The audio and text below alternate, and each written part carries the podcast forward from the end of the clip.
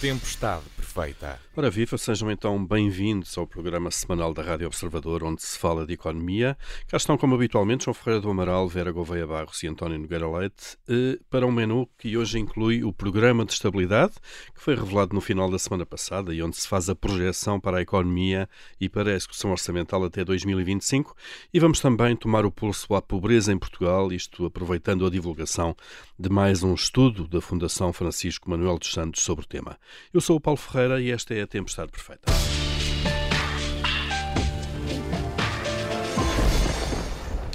Vamos então começar pelo programa de estabilidade. Déficit a cair até 1,1% do PIB em 2025 e o crescimento do PIB, da economia, em cada uh, que cai dos 4% este ano e no próximo, da casa dos 4% este ano e no próximo, para uh, próximo dos 2,2% em 2025 a desacelerar durante este período. António Nogueira Leite, começando por si, bom dia. Não devíamos ambicionar um crescimento mais robusto uh, daqui a dois ou três anos, precisamente numa altura em que até teremos no terreno o dinheiro do programa de, de recuperação e resiliência?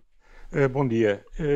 Bom, eu penso que sim. Aliás, o plano naquilo que tem a ver com este ano e com o próximo, ainda que relativamente a este ano esteja um pouco acima das, das projeções uh, de outras instituições, uh, isso, enfim, no contexto de incerteza que ainda temos, eu não relevaria uh, muito.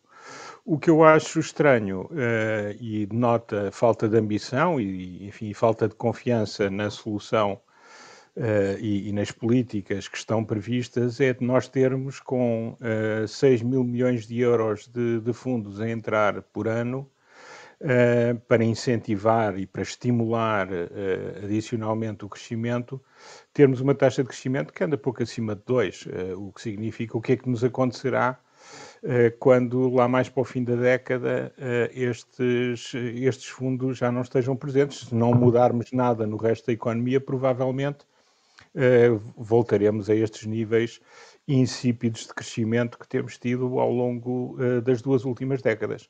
Portanto, enfim, eu acho que isto é quase uma capitulação, é perceber eh, que mesmo com um plano eh, tão ambicioso de ajuda, ainda que menos ambicioso que nos Estados Unidos, um plano ambicioso de ajuda por parte da União Europeia aos Estados-membros e com um estímulo orçamental e um estímulo de investimento eh, muito significativo, se projeta um crescimento que é muito pouco entusiasmante hum. a, a partir de 2022. Sinal de quê? De que o modelo está esgotado, de alguma forma?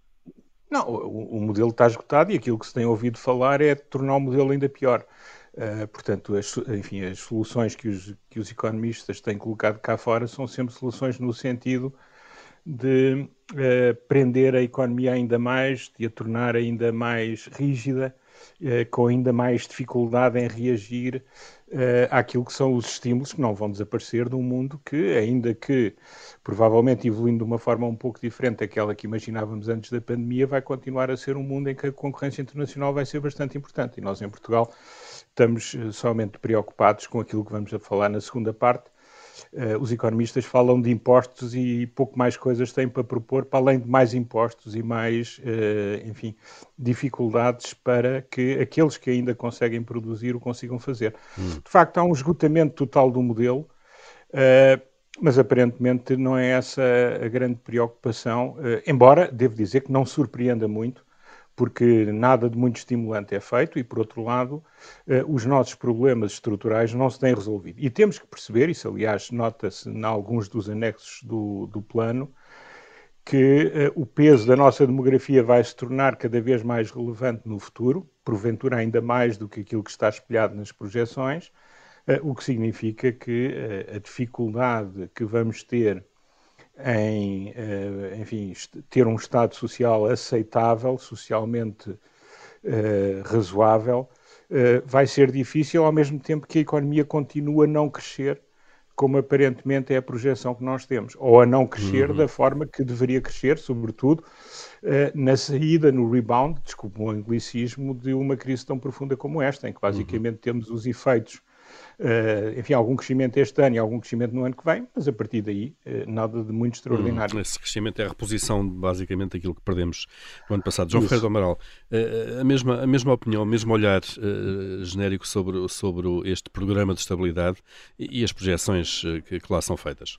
Sim, tenho, tenho exatamente a mesma posição, até talvez um pouco mais, ainda mais considero ainda mais estranho que o, que o António, é de facto um pouco, ficar um bocado perplexo, porque eh, até 1923 é perfeitamente justificado que haja uma recuperação da situação de crise e depois haja um crescimento económico não muito grande, 2,8% em 2023, ou seja, já depois da, da fase mais intensa de recuperação, e por aí eh, parece-me razoável e dentro daquilo que eu tenho aqui chamado também da necessidade de uma transição para um crescimento mais sustentado e mais, e, e mais rápido. Agora, depois de, 1900, de 2023, é, é estranhíssimo que se, volta a ritmos de, se queira voltar a ritmos de crescimento muito, relativamente muito baixos e que provavelmente eh, faremos, eh, terá como consequência que seremos ultrapassados por mais alguns países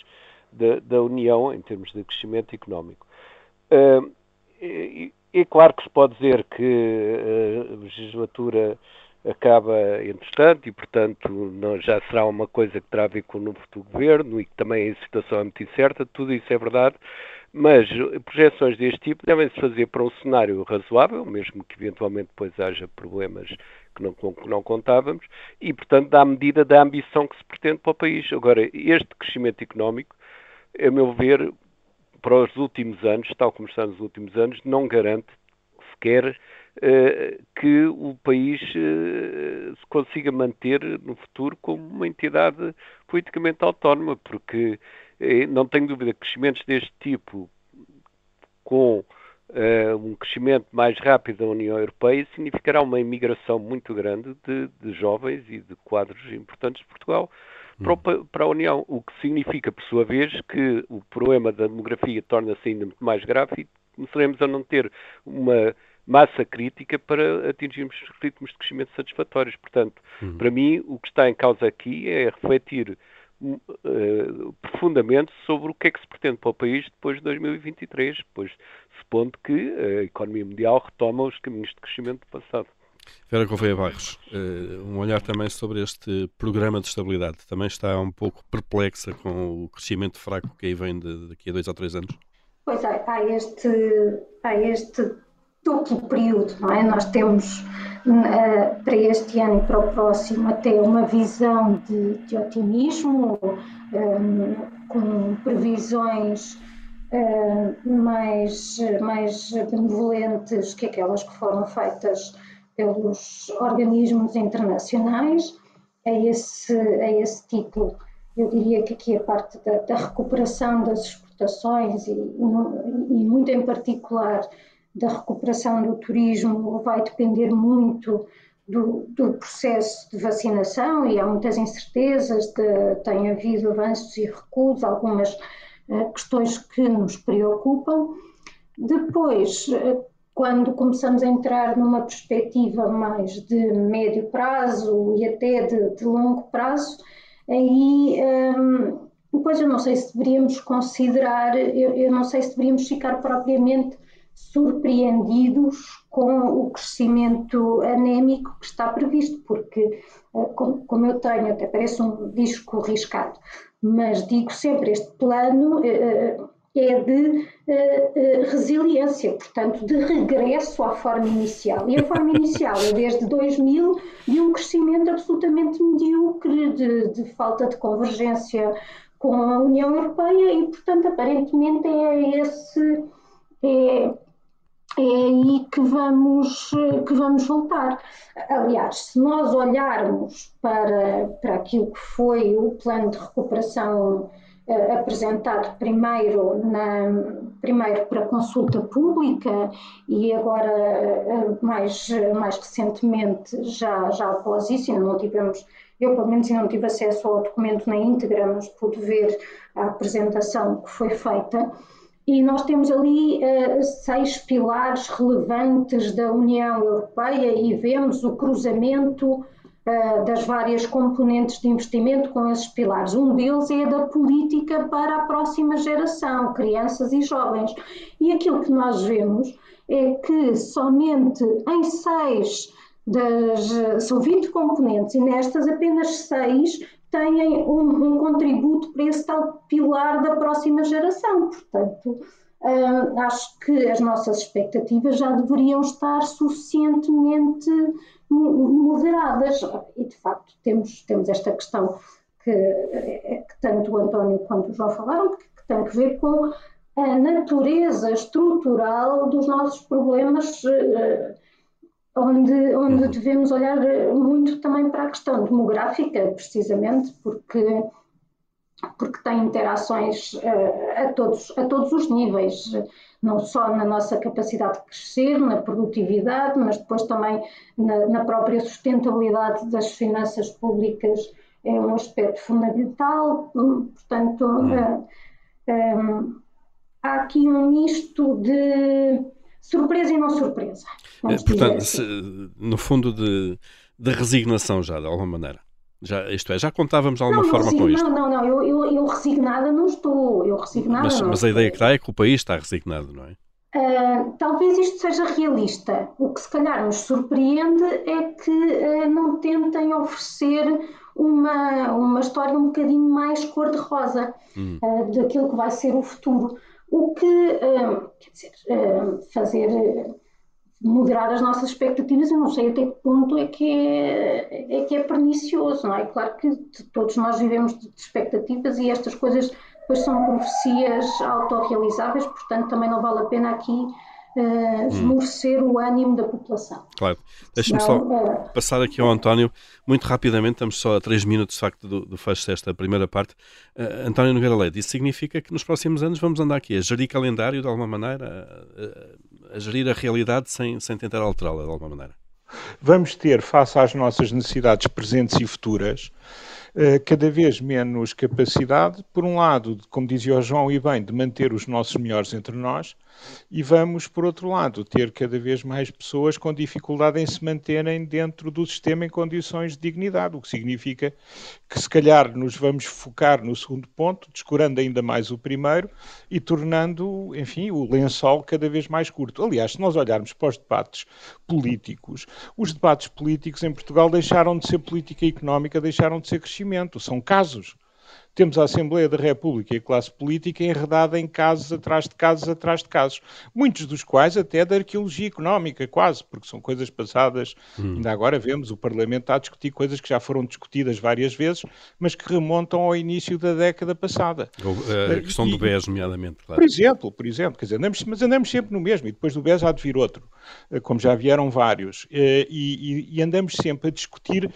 casos, não andamos a discutir políticas. E eu não vejo, de facto, eh, na nossa classe política, vontade, mesmo na oposição, que tinha a obrigação de colocar esses temas, dado que o governo aparentemente não tem grande interesse em colocá-los, tinha eh, a obrigação de colocar esses temas no debate, mas não, nós continuamos a discutir casos do passado e não discutimos a situação muito difícil que temos no presente, para além da pandemia, e que vamos ter no futuro. Uhum. E essa é, é o que me é preocupa, porque se, vamos tendo diagnósticos sucessivos sobre coisas que já passaram, mas uma discussão a sério sobre o que é que temos de fazer, infelizmente não temos. Muito rapidamente, João Ferreira do Amaral, estamos mesmo a chegar ao fim também. Vamos ficar presos na espuma dos dias, uh, aparentemente. Muito, muito, provavelmente há aqui um problema político sério, como, como muita gente já tem uh, diagnosticado, mas que de facto continua a existir, que é a dificuldade de debater coisas que, que sejam necessárias para que um médio prazo seja melhor do que aquilo que são as perspectivas. Eu, eu, eu comparo muito este programa de estabilidade para os últimos anos do, do, do, Horizonte como aquelas equipes que vão para o jogo para ganhar por poucos. Acabam por levar uma grande cabazada, normalmente. Uhum. E, sem ambição já. Já sem ambição, já derrotadas. Muito bem, vamos, uh, não vamos falar diretamente disto, mas de um tema que lhe está relacionado, a pobreza em Portugal. Na segunda parte, voltamos já já depois das notícias. Até já.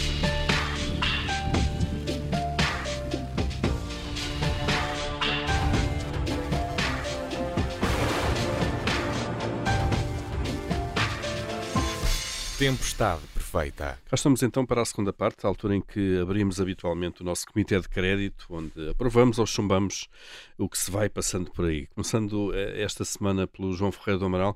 Eh, João, o que é que aprova esta semana?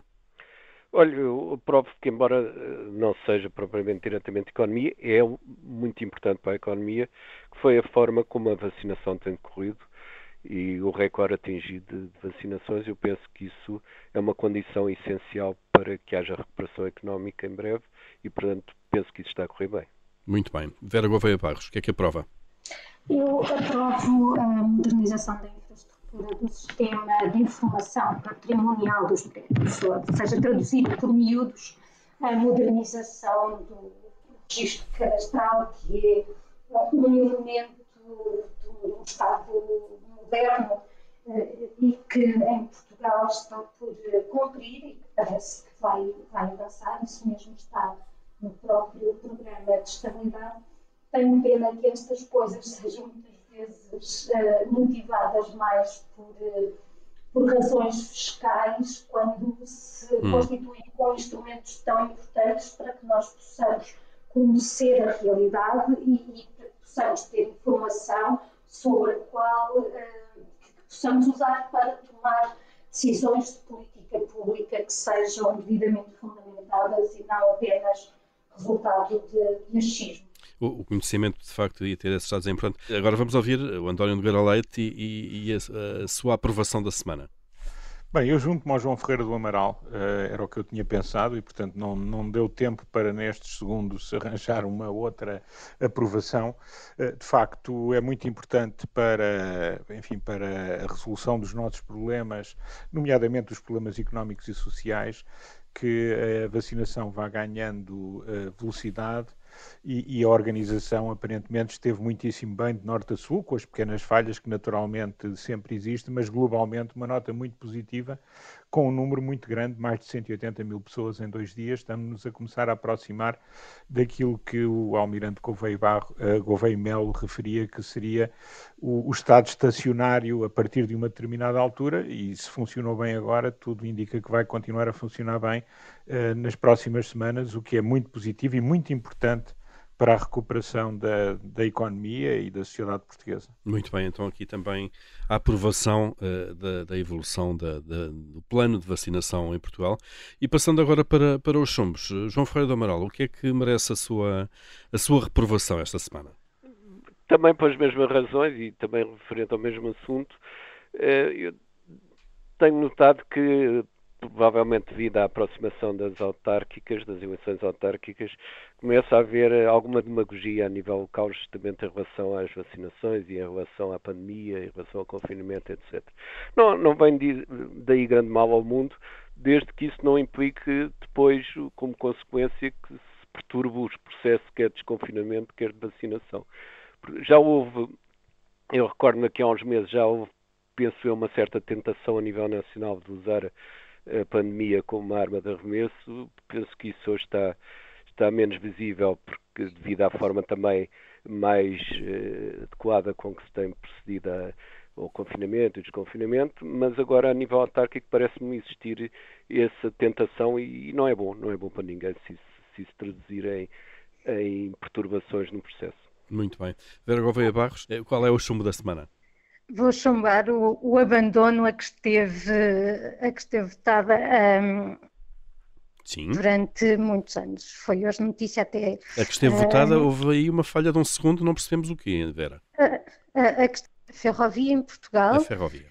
Uh, nós vamos ter hoje o anúncio de, de um plano nesse, nesse âmbito, que eu espero que seja implementado, porque planos de, para ressuscitar a utilização do caminho de ferro, já tivemos vários e, e ficaram por cumprir, portanto espero que este agora seja mesmo uh, para, para implementar uh, e de forma célere, até porque é, é, fundamental termos essa outra forma de mobilidade, nós apostamos muito na parte de, da rodovia, até por, novamente, uhum. suspeito eu por questões fiscais, de, de, receita de impostos, mas, mas este é um meio que faz falta, não faz sentido nenhum que num país tão pequeno uma pessoa não consiga chegar facilmente a Viseu, a, a, ao oeste, de, através de, de, caminho de ferro, que é aliás um meio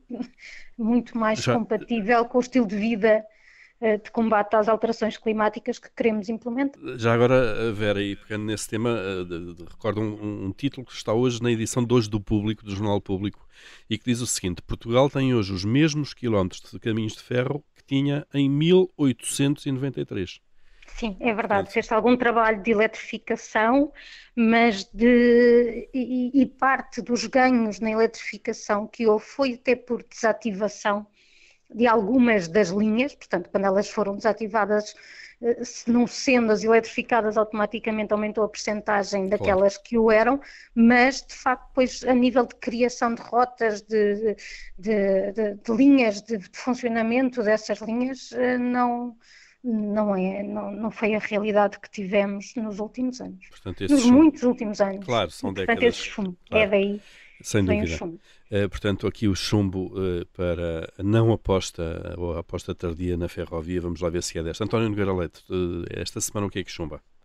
Não, olha, eu já agora ia, enfim, é o PEC, a pouca ambição, a fraca de qualidade do nosso debate político em termos, em termos económicos uh, e não estarmos nunca uh, preocupados em discutir o que é que podemos fazer para melhorar a nossa situação e esta nossa decadência relativa em um certo esvaziamento do país.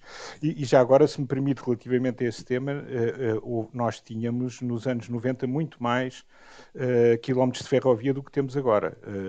muitos foram fechados e muitos foram fechados porque a exploração não era viável.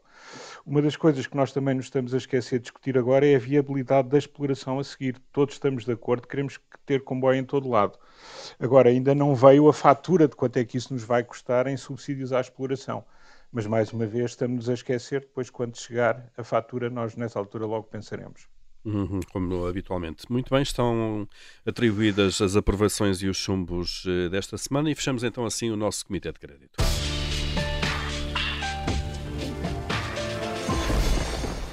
Vamos então agora falar da pobreza. A Fundação Francisco Manuel dos Santos divulgou um retrato uh, sobre uh, esta realidade uh, que nos mostra uma realidade que é relativamente estrutural. Andamos olhando para trás cerca de 20 anos sempre entre os 18% e os 20% de pessoas em pobreza, um terço das quais são empregadas, o que significa que ter emprego em Portugal também não garante que não se tenha eh, não, não, que se tenha um rendimento acima do limiar de pobreza. Vera Gouveia Barros, eh, não nos surpreende também este, este retrato, certamente, vamos, vamos, vamos dando conta dele anualmente quando, quando as estatísticas são, uh, são divulgadas, mas como é que nós não saímos daqui, não conseguimos sair daqui e como é que temos depois também tanta gente com emprego e com ordenado, mas uh, na pobreza? Pois não, infelizmente não me surpreende, tal como não surpreende uma outra conclusão do estudo que eu acho fundamental, até pela minha própria concepção de, de, de, sociedade e do que é importante criar, que tem que ver com o facto da pobreza se herdar em Portugal. Ou seja, a, é, é, difícil alguém escapar. Hum, situação de pobreza em que, em que nasce. E isso decorre essencialmente do nosso sistema educativo não funcionar como uh, o chamado elevador social, como de, a promoção de, da mobilidade social tem muitas das suas raízes, a meu ver, nessa, nessa falha do sistema educativo e, e aliás, já, já tenho falado sobre isso eh, diversas vezes, sobre a questão de a, a probabilidade de sucesso e insucesso escolar dos alunos em Portugal está muito, nunca está num, em sítio nenhum divorciada do, do nível socioeconómico e das habilitações dos, dos pais, do meio onde se, em que se cresce, mas em Portugal esse fator é extraordinariamente importante e isso, isso é um problema. De resto, eu, eu acho que é, é, esta questão depois vai bater naquilo que nós tivemos a conversar na primeira parte, de, naquilo até que, que, que, o António e o João sublinharam, que tem que ver com esta falta de debate sobre como é que, sobre como é que podemos crescer. Há muitos diagnósticos feitos, mas, mas depois na, falta uma visão, uma estratégia para como ultrapassar esses constrangimentos que estão identificados. Nós temos vivido muito na base de, há pouco uh, o António dizia que a política se faz de casos, e, e, eu acrescentaria que aquilo que não é de, de discussão de, de, casos, de escândalos, vai pois muito à parte distributiva uh, da, da, coisa e não à parte de como é que vamos, vamos crescer. Nós estamos há, há duas décadas nesta tal situação de, crescimento uh, anémico, isto num país que nem sequer é especialmente rico no europeu, que pudesse explicar que taxas de crescimento elevadas fossem difíceis atendendo ao nível tão alto de que se partia. Não é o nosso caso.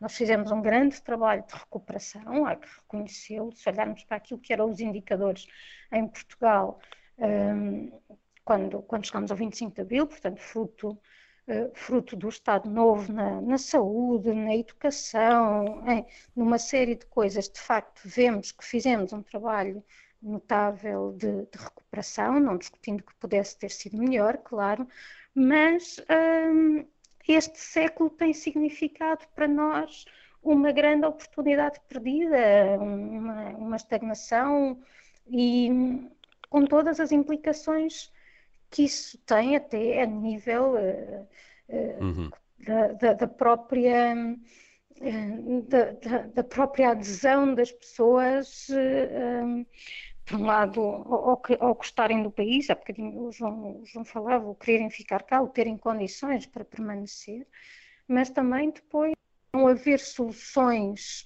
um, racionais, discutidas, oferecidas, um, um debate não ajuda a pôr políticas públicas também em cima não, da mesa, não é? Não ajuda, a não ser aquelas que são, que têm soluções miraculosas e fáceis e radicais para, para oferecer. Mas essas geralmente são populistas, digo eu. É, normalmente não, quando, claro, quando, a coisa, quando se tem soluções muito fáceis para problemas complexos, eu deixo a dica de que essas soluções não devem ser tão fáceis assim. Sem dúvida. Não devem ser assim tão boas. António Nogueira Leite, hum, a pobreza é o outro lado da moeda daquilo que falámos provavelmente na, na, primeira parte, o fraco crescimento. Por isso é que ela é estrutural, de alguma maneira, é isso? É, eu tenho vindo de alguma forma a insistir nesse tema em artigos que tenho escrito, que é nós estamos muito concentrados em alguma discussão que não é discussão política, é mais a discussão entre os economistas na, nos temas da distribuição, que são obviamente bastante importantes, mas nós chegamos a um ponto em que nós não vamos perspectivar, ou não podemos de facto perspectivar, uma melhoria muito significativa nesses, eh, nessas áreas sem um crescimento da economia portuguesa. Eh, porque de facto temos o, enfim, temos o, o, o, o, lençol bastante esticado e precisamos de o fazer crescer para poder distribuir melhor. Nós verificamos que há muitas pessoas que trabalham e continuam a não ter uma vida digna.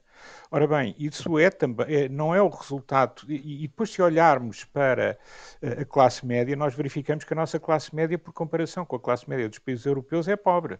E que os nossos ricos nem sequer são classe média alta nos países mais. Eh, os nossos ricos, isto é, haverá ricos, mas os fiscalmente ricos a grande maioria não são sequer classe média alta em muitos dos outros países da, da União Europeia. Portanto, nós temos aqui um problema, claro, de crescimento, uh, temos aqui um problema de, de, de, várias, de vários estrangulamentos ao nosso crescimento. É evidente que uh, já ultrapassámos a fase que, que, nos, enfim, que teve consequências, sobretudo na década seguinte, do esbanjamento público e muito privado uh, que tivemos durante a década, a primeira década deste século, mas a verdade é que não conseguimos ainda ativar uh, os, os, os hum. elementos que são necessários para fazer a economia dar um salto. E, e, se a nossa perspectiva é com tanta ajuda europeia, com tanto impulso de investimento, nós ficamos por um crescimento que significa de facto uma redução relativa do nosso, do nosso problema, numa altura em que nos preparamos, para além das saídas de que o João falava, para termos uma população crescentemente envelhecida e a nossa pirâmide vai começar a doer em termos financeiros nesta década, e isso vai se acentuar na década seguinte, uh, a perspectiva que nós temos é de ainda mais pobreza e, sobretudo, pobreza de gente mais velha. E isso é, de facto, um, um problema extraordinariamente uhum. grande. E sem o crescimento, não vamos lá só com políticas redistributivas. Nós temos que fazer o lençol cobrir a cama toda. E neste momento não cobre. Não cobre, nem vai cobrir, se calhar, nos próximos anos. João Ferreira do Amaral, eh, este retrato, de facto, eh, um país de salários baixos, em que o salário médio é muito próximo do salário mínimo, eh, talvez ajude a compreender porque é que um terço das pessoas que estão em situação de pobreza têm emprego. Sim, esse, é, é? esse é um indicador que é normal em relação aos outros países em que a maior parte das situações, ou a grande maioria das situações de pobreza, tem a ver com pessoas desempregadas ou que já trabalharam e que têm reformas baixas, que também sucede em Portugal, mas não tanto a pessoas que, que trabalham e que têm um emprego relativamente até estável. Uhum.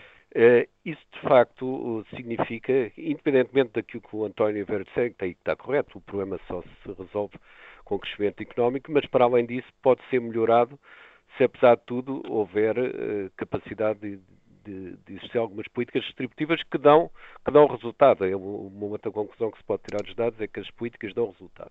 Mas dão resultado limitado, dão resultado para melhorar a situação das pessoas no imediato, mas não impedem a tal reprodução da pobreza que a Vera falava, que, que muitas vezes complicada até com ascendências culturais diversas, etc. E que passa de pais para filhos, na, passa nas famílias. Para filhos, e, mais netos, incidente claro. em imigrantes antigos que depois tiveram os filhos cá, etc., e que se reproduz, e portanto isto causa de facto uma perturbação enorme numa sociedade qualquer que ela seja, e numa sociedade envelhecida, como diz o António, e com um envelhecimento cada vez mais rápido e galopante, é evidente que os problemas tornam-se a certa altura praticamente ingeríveis. E, portanto, há um risco uh, sério de uma certa. Eu não queria. Por, não, enfim, não queria comparar uh, esta situação em, em, desprezo dos países da América Latina, mas pode haver uma América Latinização, digamos assim, da nossa própria sociedade. E penso que isto é, é muito grave numa situação em que os problemas são muito e as soluções embora eh, difíceis, não são sequer equacionadas. Uhum. Eh, eu julgo que também é importante eh, assinalar que os salários em Portugal também, a capacidade dos salários se defenderem, digamos assim, seja através de estruturas sindicais, seja de outras qualquer, é bastante limitada em Portugal. Eu, Por causa da recordo, produtividade, não?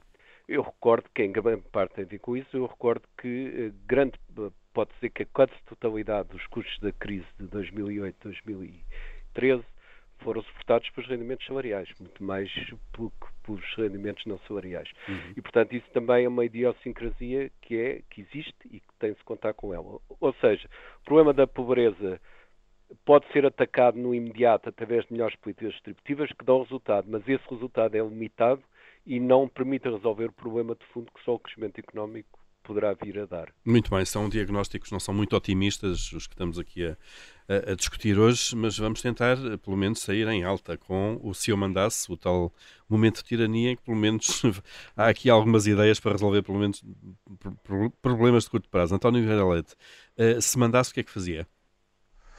Olha, se eu mandasse, uh, via muito bem como é que nós podíamos utilizar os vários mecanismos que temos disponíveis para uh, uh, fazer face ao fim das moratórias uh, das empresas, sobretudo daquelas que estão nos setores mais afetados pela crise, a partir de setembro.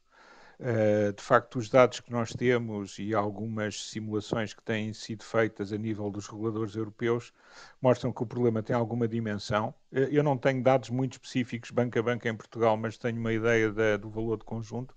Ele é significativo e, portanto, era necessário, se nós não quisermos ter uma quebra eh, súbita uh, no final deste ano ou, uh, enfim, dando tempo à contabilidade no início do ano que vem, nós vamos ter que pensar na alguma utilização dos meios que temos para uh, atenuar, não digo para resolver, mas para atenuar uma estratégia de saída, alguns não é? desses problemas. Claro. Temos que ter uma estratégia Sem de saída dúvida. porque o problema tem uma grande dimensão. Eu percebo, eu se fosse banqueiro também diria que estava tudo resolvido, uh, mas não está, uh, e, e, por isso temos que ter uma estratégia, e idealmente nas, com as empresas e não com os bancos e depois uhum. indiretamente nas empresas. Muito bem. João Ferreira do Amaral, se mandasse? Eu tenho boas expectativas em relação à ação do Banco Português de Fomento, eh, mas convém não esquecer que, para além das funções que já, estão, enfim, que já, que já lhe estão atribuídas na parte do Fundo contra Garantia Mútua e na parte do crédito à exportação, vai ter um papel importante, muito importante também na, no que respeita aos fundos do, dirigidos às empresas do, do programa de, de, recuperação e resiliência. E, portanto, o seu mandasse eh, faria, haveria uma forma de política de eh, debater todos os anos eh, a ação do, do, do do Banco, do Muito banco bem, do Português seja, seja a nível da Assembleia, seja a nível, por exemplo, do Conselho Económico e Social. Muito bem. Vera Gouveia Barros, sinteticamente, se mandasse eu vou usar o poder de que sou aqui investida para uh, pôr as pessoas a responder ao inquérito dos censos que começou hoje. Façam-no façam com seriedade, não a despachar aquilo que até é uma obrigação legal, mas sobretudo que é uma obrigação cívica e que deve fornecer um retrato do país para que possamos ter uh, os elementos uh, essenciais, não, não, serão suficientes, mas são uh, certamente necessários para termos as tais políticas públicas de, de, qualidade. Muito bem. Eu não mando mesmo, porque se eu mandasse, estaria lá uma questão sobre, sobre a parte étnica, a que gerou muita discussão e... e que me parece muito importante, até nesta questão da pobreza, por exemplo, termos dados a ver se esse é ou não um fator importante e por que vias é que é importante. Muito bem. Parece que o INE vai fazer um inquérito só sobre isso agora eh, nos próximos meses. Para já ficamos aqui. Tempestade Perfeita regressa na próxima semana. Cá estaremos de novo com António Nogueira Leite, João Ferreira do Amaral, Vera Gouveia Barros a acompanhar a economia nestes tempos de pandemia. Até lá.